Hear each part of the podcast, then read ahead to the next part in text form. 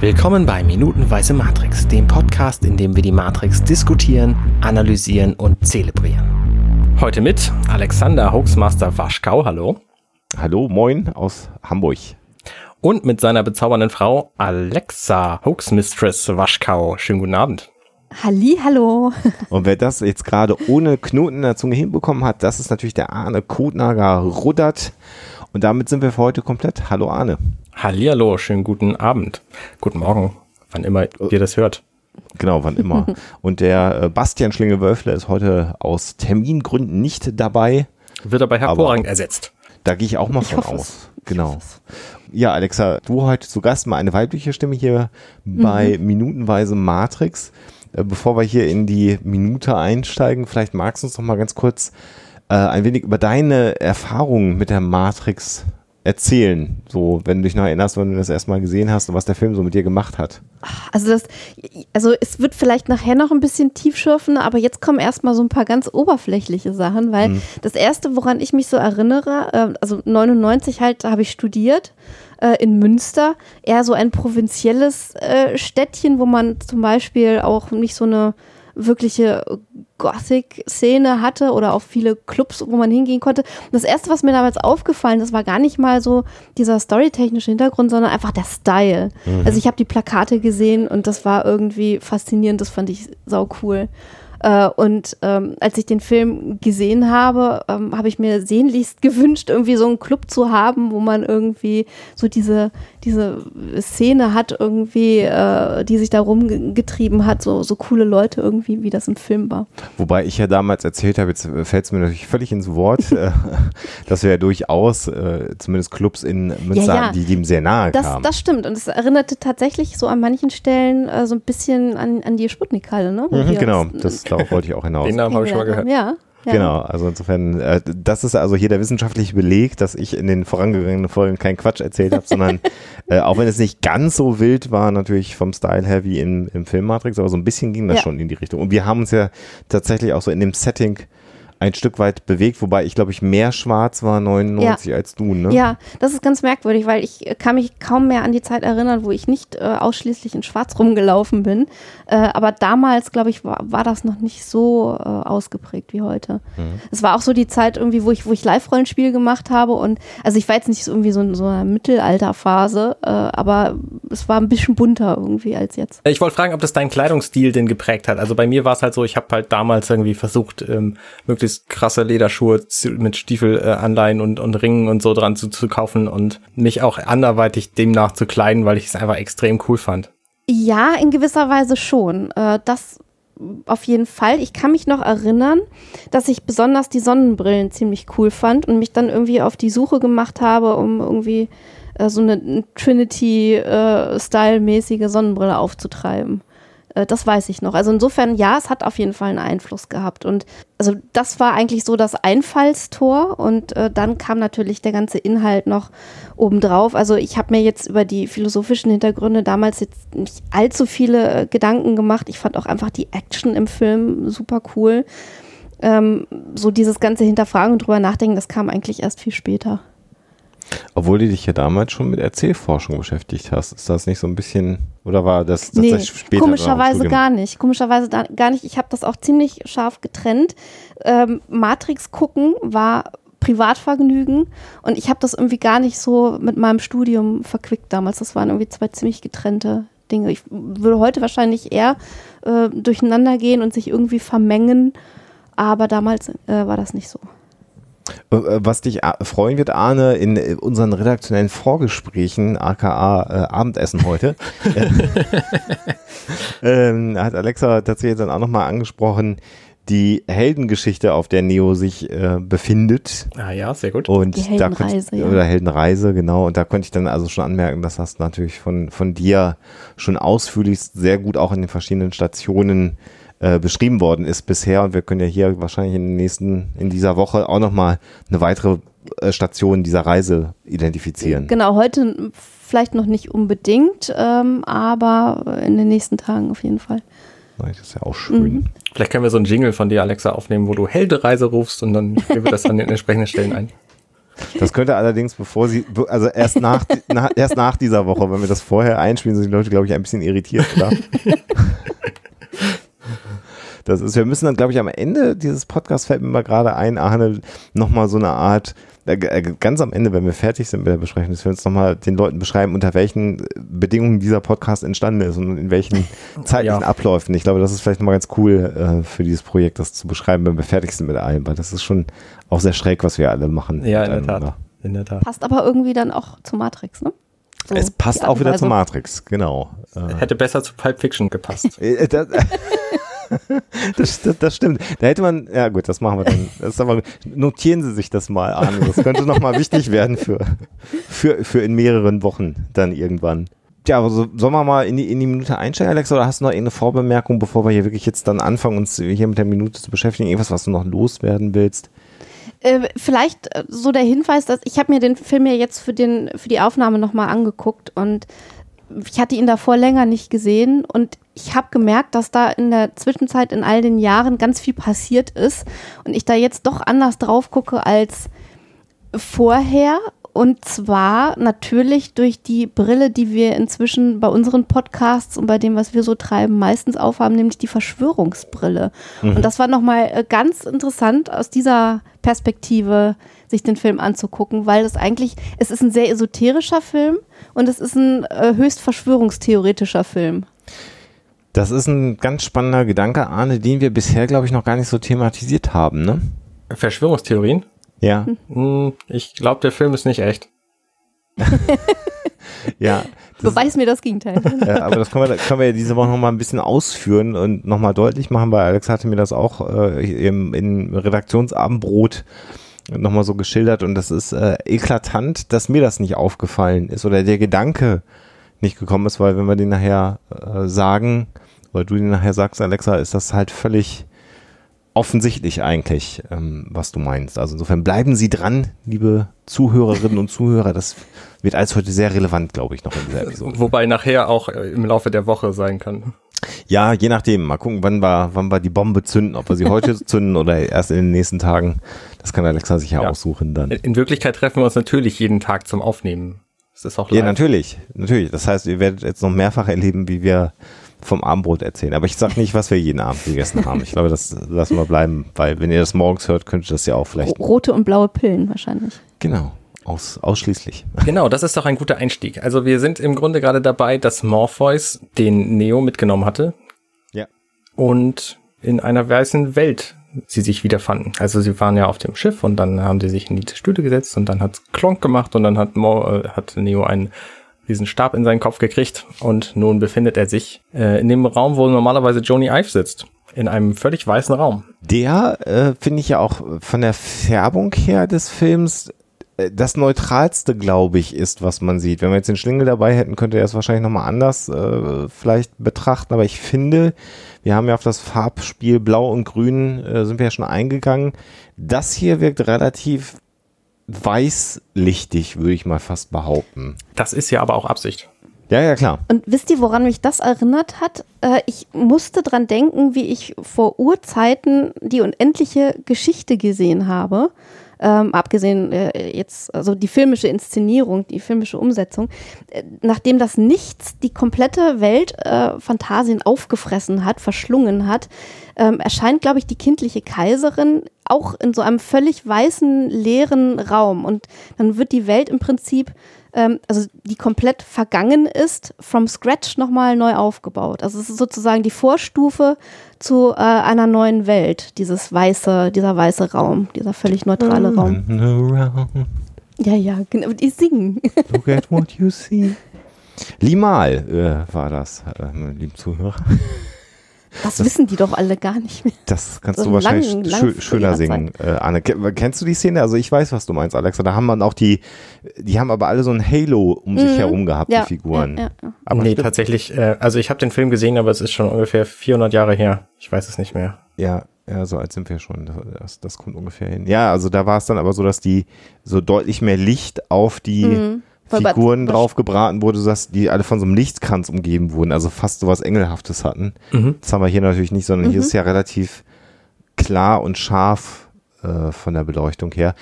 Und was natürlich jetzt auch interessant ist, ist nochmal die, dieser Kontrast jetzt zwischen Neo äh, in, in der echten Welt, in Anführungsstrichen, und jetzt natürlich Neo wieder mit dem Residual Self-Image, was im Morpheus jetzt beschreibt, dass also er quasi ein implizites Selbstbild hat, mhm. was natürlich von seinem realen Bild abweicht. Äh, und das ist, finde ich, für mich auch relativ spannend als äh, Psychologe, so diese Frage, ähm, inwieweit man sich eigentlich selber wirklich darüber bewusst ist, wie man nach außen wirklich wirkt. Das ist ja ganz häufig auch so der Aspekt, dass man sich in, in Videoaufzeichnungen oder Fotos nicht wiederfindet, weil man sich eigentlich ganz anders mhm. vermeint wahrzunehmen. Das ist genau wie mit der Stimme, die man ja. dann äh, völlig anders einschätzt und sich erschreckt, wenn man sie aufgenommen dann hört. Ja. ja. Also das ist, glaube ich, eine ganz, ganz, ganz nette, ganz nette Anspielung daran, dass wir halt ein, ein Selbstbild haben, so ein intrinsisches Selbstbild, das natürlich von dem, ähm, wie es dann wirklich ist, auch abweicht und das ist ja auch einer der Aspekte ähm, äh, in, in, in der Psychotherapie, um noch ganz kurz einen kleinen Exkurs zu machen, was magersüchtige Patientinnen und Patienten angeht, äh, bei den Körperwahrnehmungsstörungen.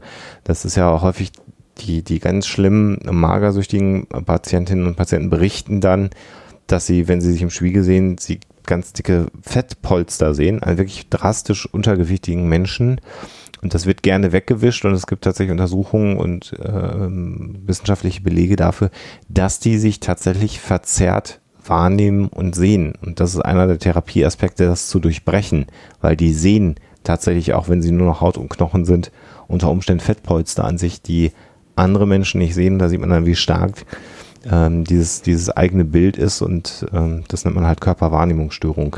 Das ist aber nicht, das ist aber nicht auf Magersüchtige beschränkt. Das ist bei fast allen Menschen der Fall. Vielleicht nicht so ausgeprägt, aber fast alle Menschen sehen sich im Spiegel anders, als andere Menschen sie sehen. Das sowieso, das sowieso. Also ja, nicht nur deswegen, weil das Spiegelbild ein, ein Zerrbild ist des eigenen, ähm, sondern auch was diese Fettpolstergeschichten angeht. Also fast keiner von allen schätzt sich irgendwie so ein, wie er wirklich ist.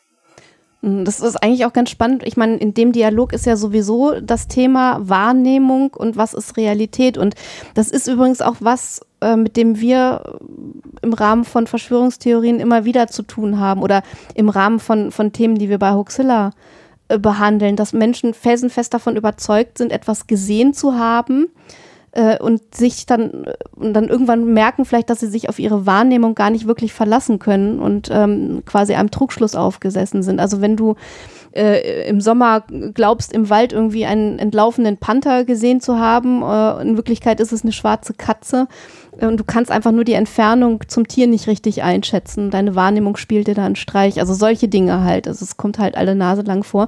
Und dann ist natürlich die Frage, ähm, wie verlässlich das ist, was wir als Realität wahrnehmen. Ja, und das ist natürlich jetzt hier ganz grundlegende und spannende Fragen, die Morpheus äh, ja stellt.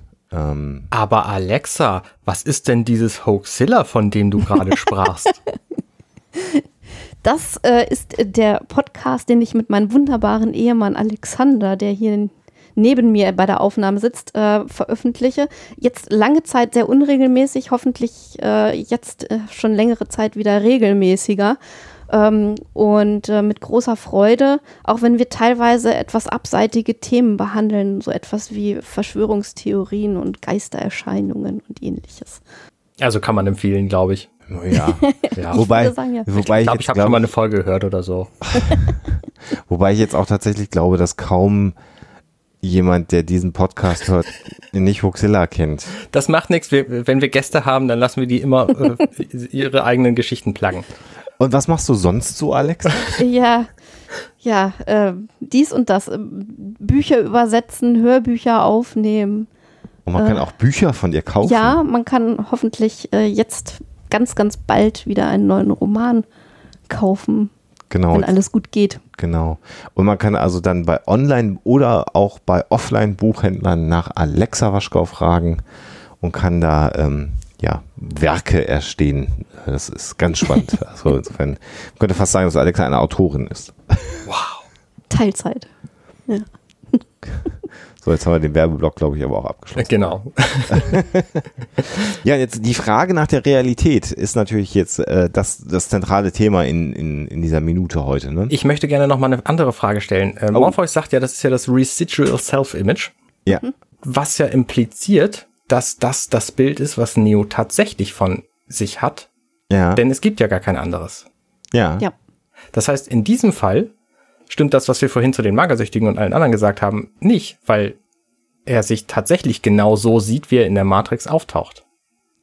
Das ist jetzt natürlich, da könnte man natürlich jetzt drüber nachdenken, inwieweit natürlich die Matrix dieses äh, Residual Self-Image geprägt hat von Neo, weil er niemals anders in der Lage war, sich selber wahrzunehmen als innerhalb der Matrix. Mhm. Also ist jemand, der eine Simul das ganze Leben lang eine simulierte Realität, auch mit simulierten Spiegeln und simulierten äh, Eindrücken bekommt, hat er dann ein anderes Selbstbild als jemand, der das nicht hatte?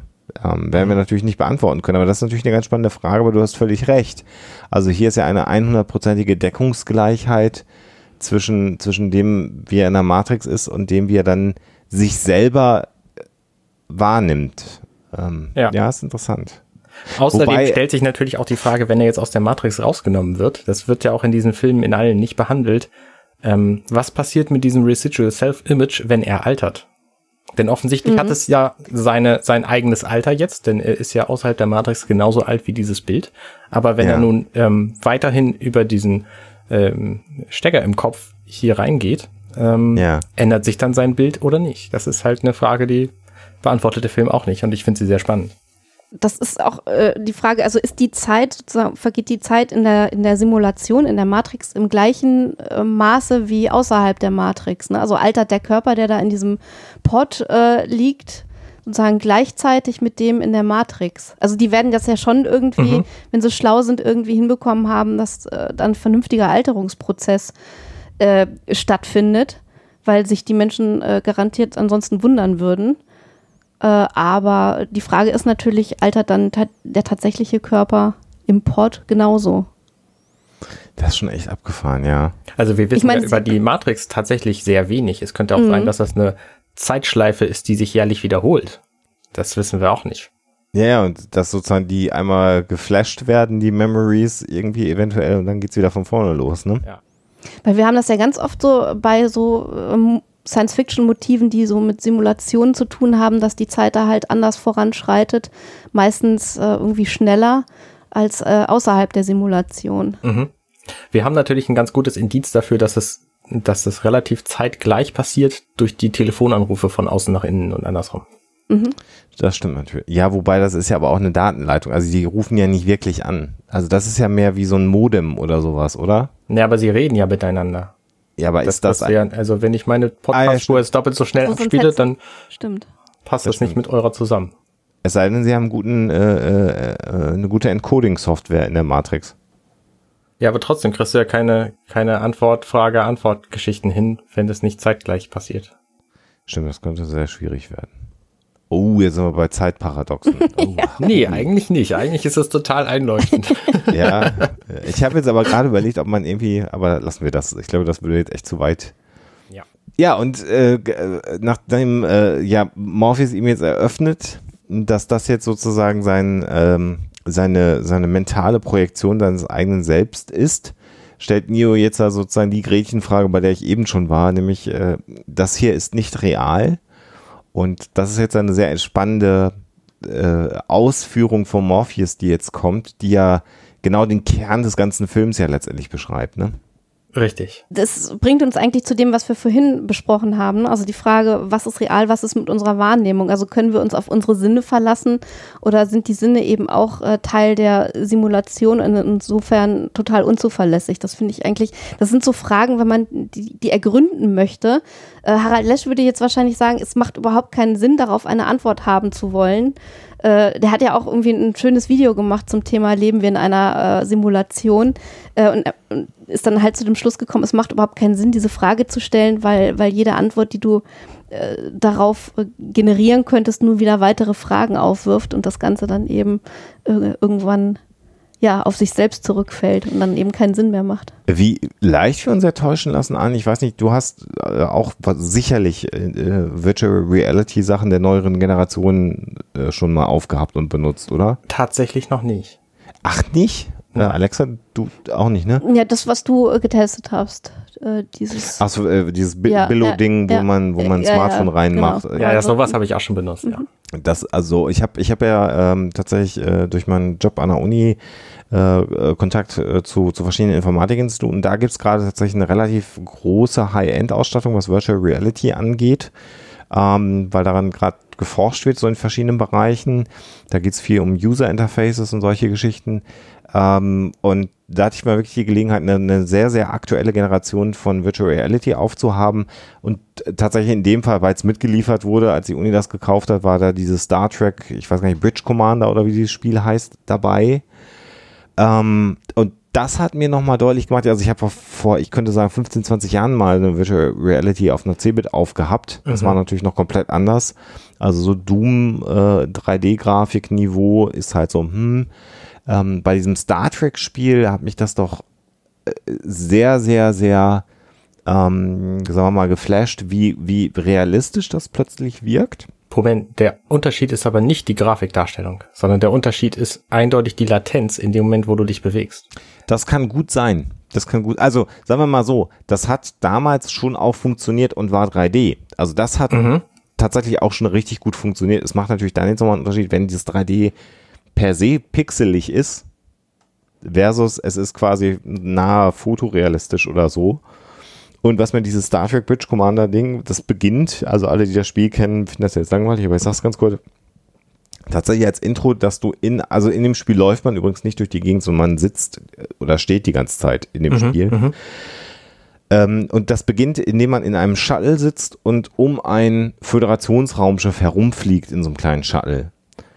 Und das ist so unglaublich, diese Dimension von so einem Raumschiff wird dir in dem Moment klar, wo du es im Virtual Reality Bereich in 3D sehen kannst.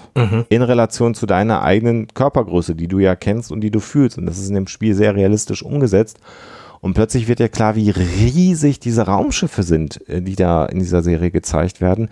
Und völlig irritierend war, weil wir natürlich jetzt nicht wirklich das Spiel gespielt haben, sondern das einfach mal kurz angeschmissen haben, dass äh, als Spielavatar in dem Fall eine, eine weibliche Figur vorgesehen war. Und als ich dann nach unten geguckt habe, hatte ich halt so einen klassischen, das war aus der, aus der Classic-Serie Zeit, klassischen Mini-Rock in Gelb an. Und äh, meine Beine waren, standen also nebeneinander mit abgewinkelten Knien und ich saß aber in Realität ähm, in dem Büro mit übereinander geschlagenen Beinen da. Und das hat echt mein Gehirn Anstrengung gekostet, A, zu realisieren, meine Beine sehen ganz anders aus. Und dann plötzlich so dieses Ding, Moment mal, eigentlich, warum sind deine Beine nicht gekreuzt? Du hast sie doch gekreuzt. Und dann der Schritt, okay, die Beine sind Teil der Simulation.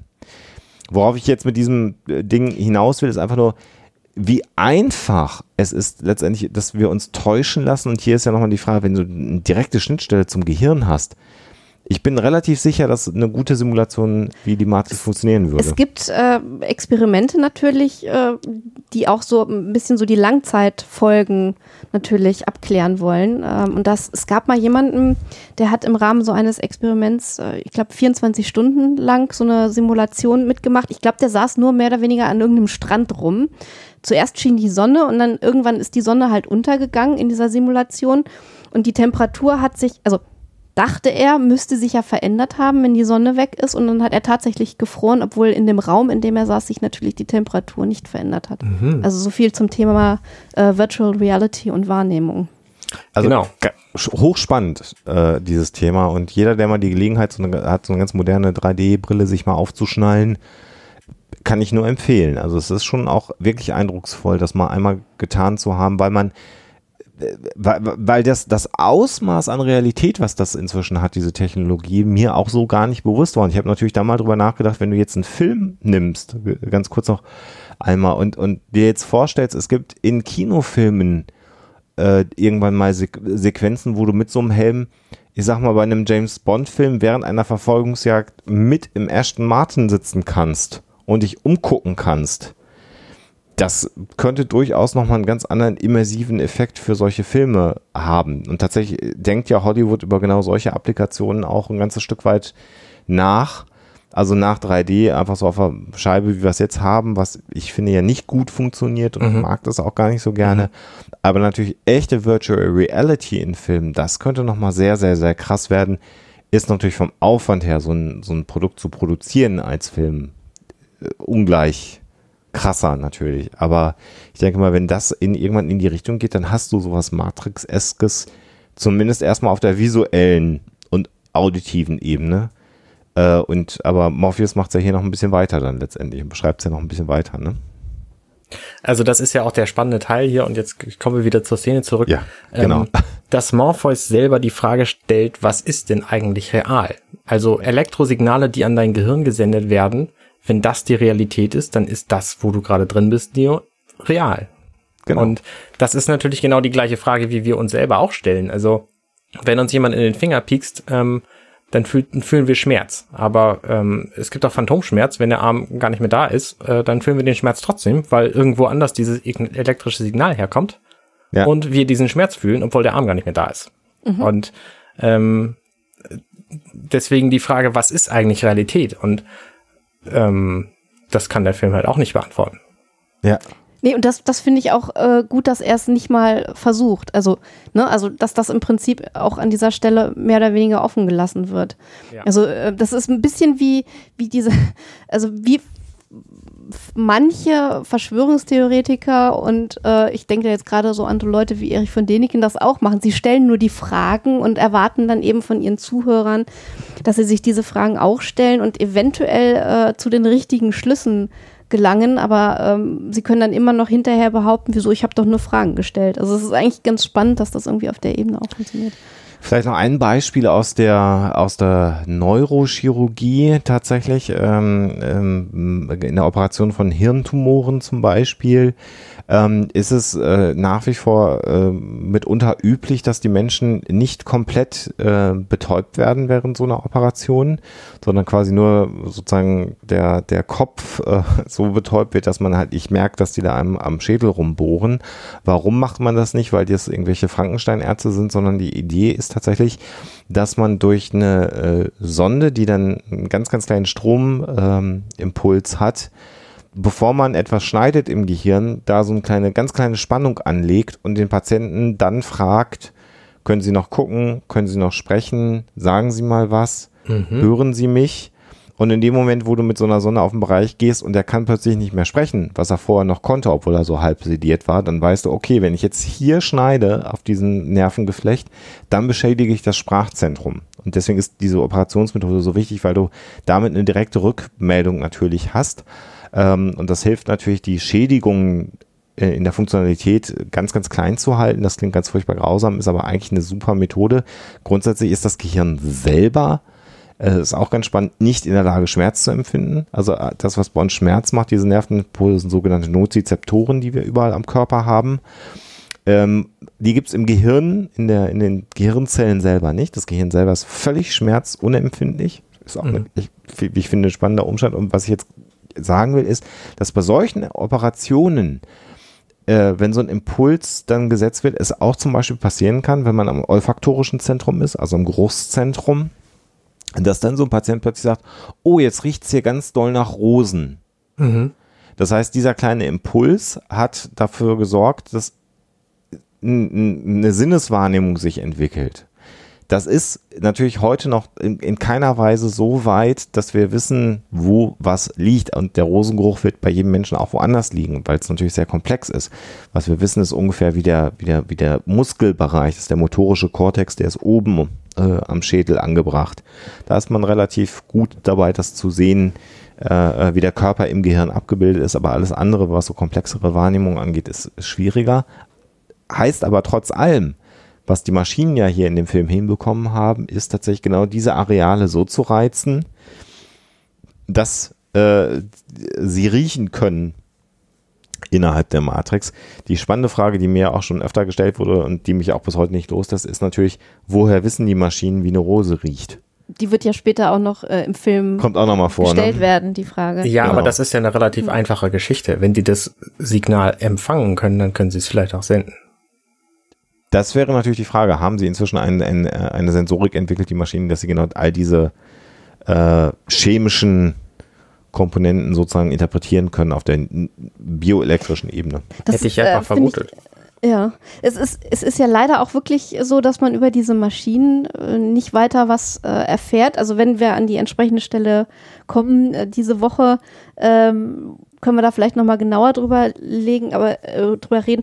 Aber es gibt äh, eine Theorie, wenn man die sozusagen als Schablone über den Film legen würde, dann könnte es sein, dass diese Maschinen im Prinzip unsere Nachfahren sind, mehr oder weniger, äh, die eine äh, bestimmte Art von Simulation, das können wir dann äh, genauer ausführen, ähm, sozusagen laufen lassen und da diese Maschinen sozusagen aus unserer menschlichen Kultur hervorgegangen sind, haben sie natürlich auch alle äh, notwendigen Informationen über die, über unsere Geschichte und über unsere Kultur, um so etwas gescheit programmieren zu können. Mhm. Und ich äh, korrigiert mich, jetzt weiß ich es gerade gar nicht, aber hier wird, glaube äh, wird hier das erste Mal gesagt, dass diese Simulation die Matrix genannt wird. Ja, kann sein. genau. das heißt ist, quasi, ist, genau. das hier ist die entscheidende Minute. Wir haben ja, Ja. in den letzten Wochen ewig darüber rumgejammert, dass man nicht weiß, was die Matrix ist. Und hier quasi das erste Mal in dieser Minute äh, Neo dann gesagt wird, diese Simulation, diese bioelektrischen Signale, äh, das ist das, was wir die Matrix nennen. Das heißt, wir sind jetzt also gut bei Minute 40 Richtung Minute 41 und jetzt wissen wir, was die Matrix ist. Finde ich auch extrem spannend. Richtig. Ich finde, ähm, ich möchte noch mal gerne auf den Fernseher eingehen. Ja, Also zum einen, das ist ein wunderschöner, extrem alter Fernseher, den es wahrscheinlich in Wirklichkeit gegeben hat. Ich habe nicht recherchiert. Gibbs äh, Radiola Television war tatsächlich eine alte Fernsehmarke und er passt übrigens auch wunderbar zu diesen zu diesen Sesseln, die ich ja auch schon mal vorher, äh, die Ja. haben sie ja übernommen. Äh, Wobei die, die Sessel noch erheblich älter aussehen als Fernsehen. der Fernseher, dürfte. ja. Aber Ähm, das, das ist auch wieder interessant, dass die Sessel, also es ist alles ein bisschen rönselig, es ist irgendwie verschlissen und alt und nicht perfekt. Das finde ich auch wieder ganz spannend, weil die äh, Matrix, also sie sind ja jetzt gerade quasi in einem äh, ja, eigenen Wie wir Zwischenzustand im Prinzip, später aber erfahren werden, ist es das Konstrukt. das Konstrukt, genau. Ähm, aber auch das ist halt nicht perfekt. Rönselig habe ich übrigens noch nie gehört. Echt nicht? Nein. Ach, witzig. Vielleicht ist das was Niedersächsisches, keine Ja, Ahnung, müssen wir mal nachgucken. Richtung komme auch aus. Niedersachsen. ähm, Achso, Und dann ist es wahrscheinlich Westfälisch. was ich, worauf ich hinaus wollte eigentlich, das, was auf diesem Fernseher gezeigt wird. Es gibt so vier Szenen und zu denen sagt Morpheus hier übrigens, das ist die Welt, wie du sie kennst. Und das erste ist eine Stadtansicht von außen. Ja. Äh, das zweite ist so eine Menschenmenge in einem, in einem Fußgängertunnel. Das dritte ist eine, eine Autobahn, wo wahnsinnig viele Autos fahren. Und das vierte ist eine Stadtansicht von oben. Und So ein Fischauge, ne? Genau. Und er sagt, dass das die Welt ist, wie du sie kennst. Und das ist, finde ich, ein wahnsinnig beschränkter Blick auf die Welt. Nur das zu zeigen. Das Weil ist das, weil das alles irgendwie alles in, ist, ne? das kannst du alles irgendwie in, in einem Umkreis von 200 Metern in irgendeiner Großstadt gefilmt haben. So, und Ja. das ist längst nicht das, was unsere Welt ausmacht, was da gezeigt wird. das, das ist eigentlich eine ganz spannende Frage. Ähm, ist Neo, äh, als er noch in der Matrix war, viel gereist? Ist er irgendwie aus seiner Stadt rausgekommen? Hat er sich irgendwie die Welt sozusagen angeguckt? Und wie weit geht diese Simulation Genau, überhaupt? gute Also, Frage. ne, Gibt es überhaupt er eine Welt außerhalb dieser Ja. Stadt? Ja. Sehr interessant. Und, und äh, das ist übrigens auch, äh, da kommen wir jetzt schon so ein bisschen zu diesem äh, verschwörungstheoretischen äh, Hintergrund. Also you're living in a dream world, also du lebst in einer Traumwelt. Äh, du musst aufwachen, das ist ja auch irgendwie so das große Motiv. Und da sind wir dann natürlich ähm, fast schon äh, bei David Icke und seinen Reptiloiden, wo er sich ja sowieso sagen wir mal so, äh, ein bisschen bei der Matrix unter anderem bedient hat, beziehungsweise da durchaus Parallelen ähm, äh, auftreten.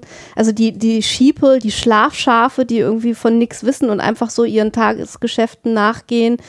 Ähm, versus denjenigen, die aufgewacht sind und äh, sozusagen das, äh, die böse Verschwörung durchschauen, bis hin, äh, was dann noch kommen wird, eben äh, dem Hinweis darauf, dass die Erde im Prinzip ja so eine Art Strafkolonie ist, wo die Menschen als äh, Sklaven gehalten werden. Mhm. Ähm, ja, das ist, also ich habe, ich bin gerade kürzlich selber wieder auf Twitter aufgefordert worden, doch eigentlich mal aufzuwachen. Mhm. Ähm, ja. Und das ist natürlich schon auch erschreckend in, im, im Kontext zur Matrix. Ne? Also tatsächlich, das war jetzt so ein, so ein, so ein rechtspopulistischer, nationalistisch geprägter Mensch, der da mich da mal darauf hinweisen sollte, dass ich nicht nur dem zwangsfinanzierten Staatsfernsehen Glauben schenken solle, sondern endlich mal aufwachen soll und mir die Realität anschaue. Und das ist interessant, dass wir heute tatsächlich in einem größeren Maßstab, zumindest durch die sozialen Netzwerke, in der Lage sind, mit Menschen in Kontakt zu kommen, die ja genau das sagen, was Herr Morpheus eigentlich sagt. Also das genau. ist schon sehr, sehr schräg. Genau, und äh, das ist jetzt ähm, schon gewesen, da werdet ihr in den früheren Folgen drüber gesprochen haben, aber am Anfang heißt es ja auch, ähm, hast du nicht immer schon das Gefühl gehabt, dass irgendwas mit der Welt nicht stimmt? Also dass, dass ja. irgendwie, äh, dass da noch mehr sein muss oder dass du irgendwie, ja, dass es ein Geheimnis gibt oder dass du nicht ganz reinpasst halt in diese Welt. Und das sind natürlich genau diese Dinge, ähm, die auch bei Anhängern von Verschwörungstheorien eine Rolle spielen. Im Prinzip ist, ist Neo äh, ein klassischer Verschwörungstheoretiker mit einer relativ geringen Selbstwirksamkeit. Also er führt ja jetzt nicht gerade so das glorreichste äh, Leben in der Matrix. Und das, der Knackpunkt ist dann natürlich, dass alles auf den Kopf gestellt wird und er recht hat mit seiner Vermutung oder dem Verdacht, den er schon immer gehabt hat. Mhm. Ja. Schon, das ist schon sehr interessant. Aber ja, die Frage ist natürlich berechtigt. Wie groß ist eigentlich die simulierte Welt in der Matrix? Wir sehen nicht sehr viel davon. Da hast du völlig recht, Arne. Ich muss gerade an diese Szene aus Inception denken, die, die Startszene quasi, wo äh, Leo DiCaprio behauptet, der gefährlichste Virus sei ein Gedanke, den man nicht los wird. Hm, mhm. ja, Weil ja. nämlich, das ist ja auch das, was diesen Film, also das ist ja das, worauf, worauf du gerade hinaus wolltest, Alexa, ähm, dass Neo diesen Gedanken immer schon hatte, mhm. dass er in einer Welt ist, die nicht, dass es irgendwie mehr geben muss. Und das ist natürlich auch etwas, was dieser Film in den Leuten, die ihn gesehen haben, ausgelöst hat, dass sie dachten, mhm. Moment mal, ist eigentlich alles echt, was ich so erlebe? Ja. Das ist ja das, was wir alle das gesagt haben, dass viele einfach mit so einem ganz anderen Blick aus dem Kino rausgekommen sind und auf die Straße rausgegangen sind und gedacht haben, ähm. Ich, das, das Schlimme ist, ich kann mich wirklich nicht mehr erinnern, ob das bei mir auch so war. Ich glaube, ich fand das optisch einfach alles ähm, super cool und die Action toll und so. Ich weiß nicht, ob ich da damals so drüber nachgedacht habe, ehrlich gesagt ich glaube, das ist, das hatte irgendwie Langzeitwirkungen, das Ganze, aber nicht unmittelbar nach dem Sehen des Films. Also ich kann mich auf Studentenpartys einmal daran erinnern, dass es dann nach, nach fünf Bier immer so einen gab, der dann Pseudophilosoph sagte, wer sagt nicht, dass wir alle der Traum eines schlafenden Pudels sind? Und äh, die Matrix hat, glaube ich, Gespräche dieser Art nochmal drastisch weiter befeuert, weil man musste dann nicht mehr den schlafenden Pudel äh, heranziehen, sondern wirklich darüber nachdenken, vielleicht Na, sind wir ist, alle in der Matrix. Es ist, es ist Descartes popkulturell irgendwie fluffig aufbereitet. Ja. Ein mhm. bisschen stylischer, ne? Also äh, der ja davon ausgegangen ist, dass äh, unsere Realität von einem bösen Dämon äh, erschaffen worden ist äh, und wir halt in der Simulation äh, leben, die ein böser Dämon sozusagen ins Leben gerufen hat. Das sind alte Fragen, die aber äh, wirklich auf wahnsinnig geschickte visuelle Art und Weise neu aufbereitet wurden. Und ähm, es ist natürlich kein Wunder, dass, wenn du das so geschickt machst, auch erzähltechnisch, wie die äh, äh, Macher des Films es äh, getan haben, dass du dann natürlich den Nerv der Zeit treffen kannst. Das ist ja auch, glaube ich, das, was die Matrix bis heute ausmacht. Und das, eigentlich wäre es jetzt so langsam mal wieder an der Zeit, nach 20 Jahren, nach so einer Generation, ähm, dieses Thema nochmal neu aufzugreifen. Ist, und die Matrix ist ja nicht der erste und nicht der einzige Film, der mit diesen Bildern und diesem Gedankengang spielt. Ja, das hat ja Inception auch gemacht, also gerade neulich. Genau, genau. Aber nochmal anders und wie ich finde, ist die Matrix in sich noch an vielen Stellen noch schlüssiger gewesen als Inception. Weil dieser Te diese Technikkomponente einfach nochmal viel reizvoller war in, in der Matrix, fand ich zumindest. Also es gibt, glaube ich, nur drei Arten von Menschen, die diesen Film verlassen. Das eine sind Menschen, die einfach so dumm sind, diese Frage gar nicht zu verstehen. Ja. Das andere sind Menschen, die über diese Frage jetzt nachdenken und natürlich keine Antwort kennen, weil es keine gibt. Also ob wir in einer Simulation leben oder nicht. Und das dritte sind halt Menschen, die sich sagen, da befasse ich mich nicht mit das möchte ich gar nicht wissen, so. Ja, ja, genau. Mhm. Und ich, also ich bin jedenfalls einer der zweiten Generation. Also Ja, ähm, ja.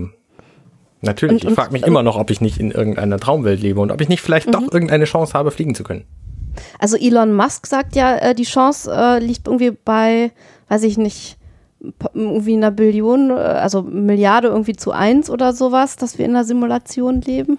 Also der ist ja relativ fest davon überzeugt. Also es gibt ja, es gibt ja äh, unzählige Philosophen, Physiker, die sich halt mit diesen Möglichkeiten beschäftigt haben und werden vielleicht in den folgenden äh, Episoden dann nochmal drüber sprechen. Aber äh, das ist eine Frage, die, also zwar einerseits von, von, also ein bisschen das, also macht den Eindruck, dass es aus, dem, aus dem verschwörungstheoretischen Kontext stammen könnte. Auf der anderen Seite wird das von wirklich anerkannten Wissenschaftlern, Philosophen, Physikern heiß diskutiert. Und ich meine, das ist etwas, was du weder belegen kannst, noch widerlegen kannst. Insofern äh, kannst du darüber diskutieren, bis du schwarz wirst. Ja, das ist ja eigentlich Erkenntnisphilosophie, letztendlich, Genau. um, um, um, um was es geht. Und immer nur in einem anderen Deckmäntelchen letztendlich. Und natürlich sind das die, die grundlegenden, grundlegenden Fragen, die wir uns stellen. Und man weiß ja heute einfach rein von der Physiologie her, dass zum Beispiel die Farbwahrnehmung von Mensch zu Mensch unterschiedlich ist. Also kaum zwei Menschen sehen Rot als genau den gleichen Farbton. Dabei will ich gar nicht auf die Rot-Grün-Blindheit hinaus, sondern die, die Verteilung der, der, der äh, sagen wir mal, rotsensitiven Zellen in jedem Auge ist halt bei jedem Menschen anders. Und wenn eine unterschiedliche Anzahl von Zellen da ist, die reagieren können auf einen Lichtimpuls, dann ist das anders. Trotz allem ist, ist, reicht es aber, dass sich alle darüber einig sind, das, was rot ist. Aber wir werden nie, ich werde nie erfahren können, wie das Rot für, was ich vor mir sehe, für jemand anders, der im gleichen Moment auch dieses Rot sieht. Ich werde nie erfahren, ob er genau das gleiche Rot sieht oder ob das vielleicht anders verschoben ist oder wie auch immer. Das ist äh, sicherlich eine ganz, ganz spannende Frage. Und dann gibt es ja noch diese Syn Synestheten, ähm, die ja verschiedene Sinneswahrnehmungskanäle miteinander vermischen, wo es dann Töne und Farben zusammengehen im Gehirn.